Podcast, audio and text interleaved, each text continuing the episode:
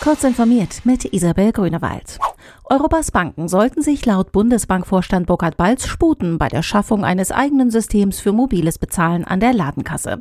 Dem Redaktionsnetzwerk Deutschland sagte Balz, er wünsche sich angesichts der Konkurrenz aus den USA und China etwas mehr Tempo im Bankensektor.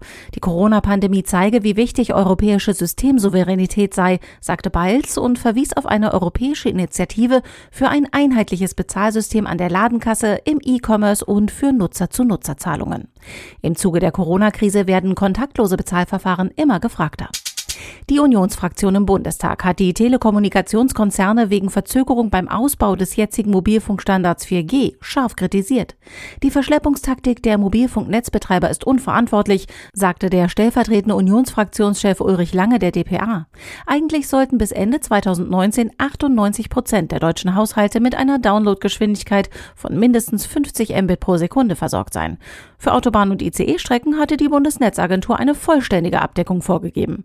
Während Telekom und Vodafone bisher knapp an den Vorgaben scheitern, hat Telefonica nur etwa 80 Prozent der Auflagen erfüllt. Ein offenbar seit fast einem Jahr bestehender Bug in macOS, der zu einer unnötigen Speicherverschwendung beim Importieren von Mobilgerätefotos führt, betrifft mehr Apps als bislang gedacht. Der Fehler war zunächst in Apples Werkzeug digitale Bilder oder Image Capture aufgetaucht.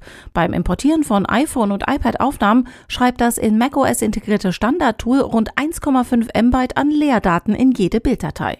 Wie die Macher der App NeoFinder nun feststellten, besteht das Problem systemweit. Um den Fehler zu verhindern, muss man in den Einstellungen Einstellungen von iPhone und iPad das Hive-Format ganz deaktivieren. Am 4. Mai 2000 wurde eine folgenschwere E-Mail von Manila nach Singapur geschickt. Mit ihr verbreitete sich der Wurm I Love You mit rasanter Geschwindigkeit über das Internet. Auf seinem Weg von Ost nach West infizierte er Millionen von Windows-Rechnern und sorgte für einen geschätzten Schaden von 5,5 Milliarden Dollar. Zu den Opfern der Liebesattacke zählten große Firmen wie Ford und Merrill Lynch, aber auch das britische Parlament und die niedersächsische Landesregierung. Diese und weitere aktuelle Nachrichten finden Sie ausführlich auf heise.de.